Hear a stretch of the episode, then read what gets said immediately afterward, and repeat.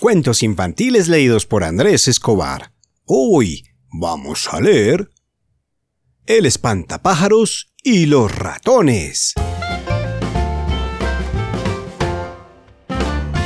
Este cuento va dedicado para Heraldo de 6 años, Rosario de 4 años y Esperancita de un año, que son de Concepción, Chile. Este cuento es para ustedes. El ratón Bartolo vivía en el jardín de una casa grande y destartalada. Aquella tarde, Bartolo decidió echarse una siesta sobre una rama del único árbol del jardín. Así no corro riesgo de que me pisen, pensó él. Ya estaba medio dormido cuando escuchó un gemido. Abrió un ojo y vio que en la misma rama un pájaro temblaba. ¿Qué te ocurre? le preguntó. ¿Tienes frío? No, gimoteó el ave, hecha una bola de plumas. Tengo miedo. ¿Y de qué tienes miedo? le preguntó intrigado. ¿No lo ves?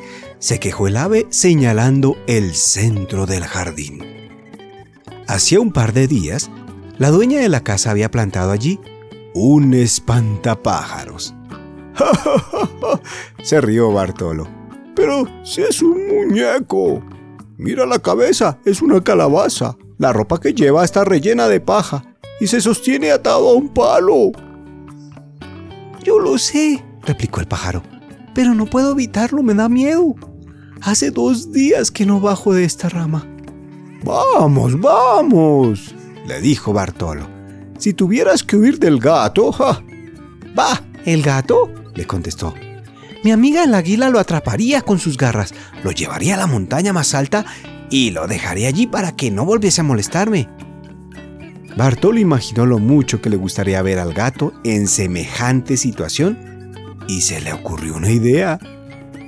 Escucha, pájaro, dijo, ¿qué te parece si yo te libro del espantapájaros y a cambio tú me libras del gato? El ave lo miró con desconfianza.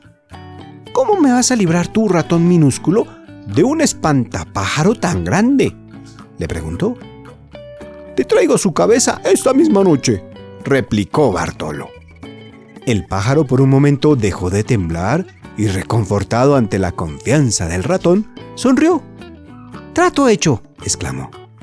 Bartolo bajó entonces a toda prisa por el tronco del árbol y se dirigió al centro del jardín.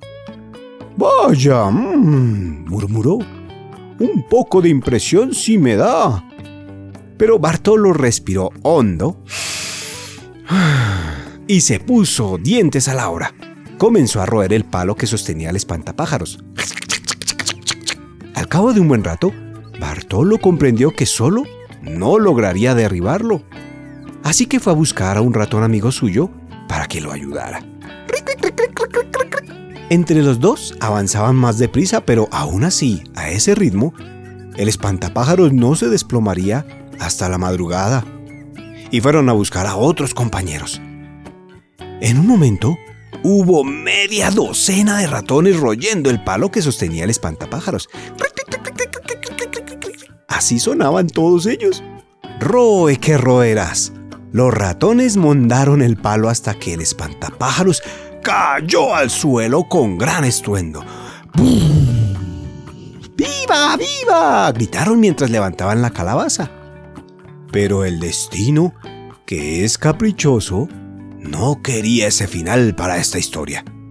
Y cuando ya llegaban a los pies del árbol para entregarle su trofeo al pájaro, escucharon una voz que desde una ventana exclamaba, ¡Qué oportuno! Seis ratones y una calabaza. Cenicienta, ya tienes carroza.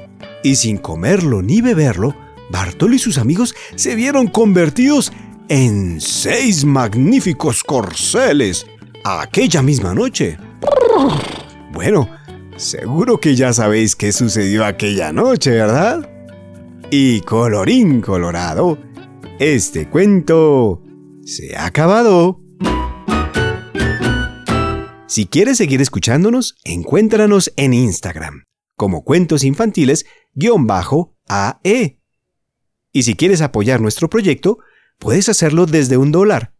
Visítanos en patreon.com barra cuentos infantiles. ¡Chao!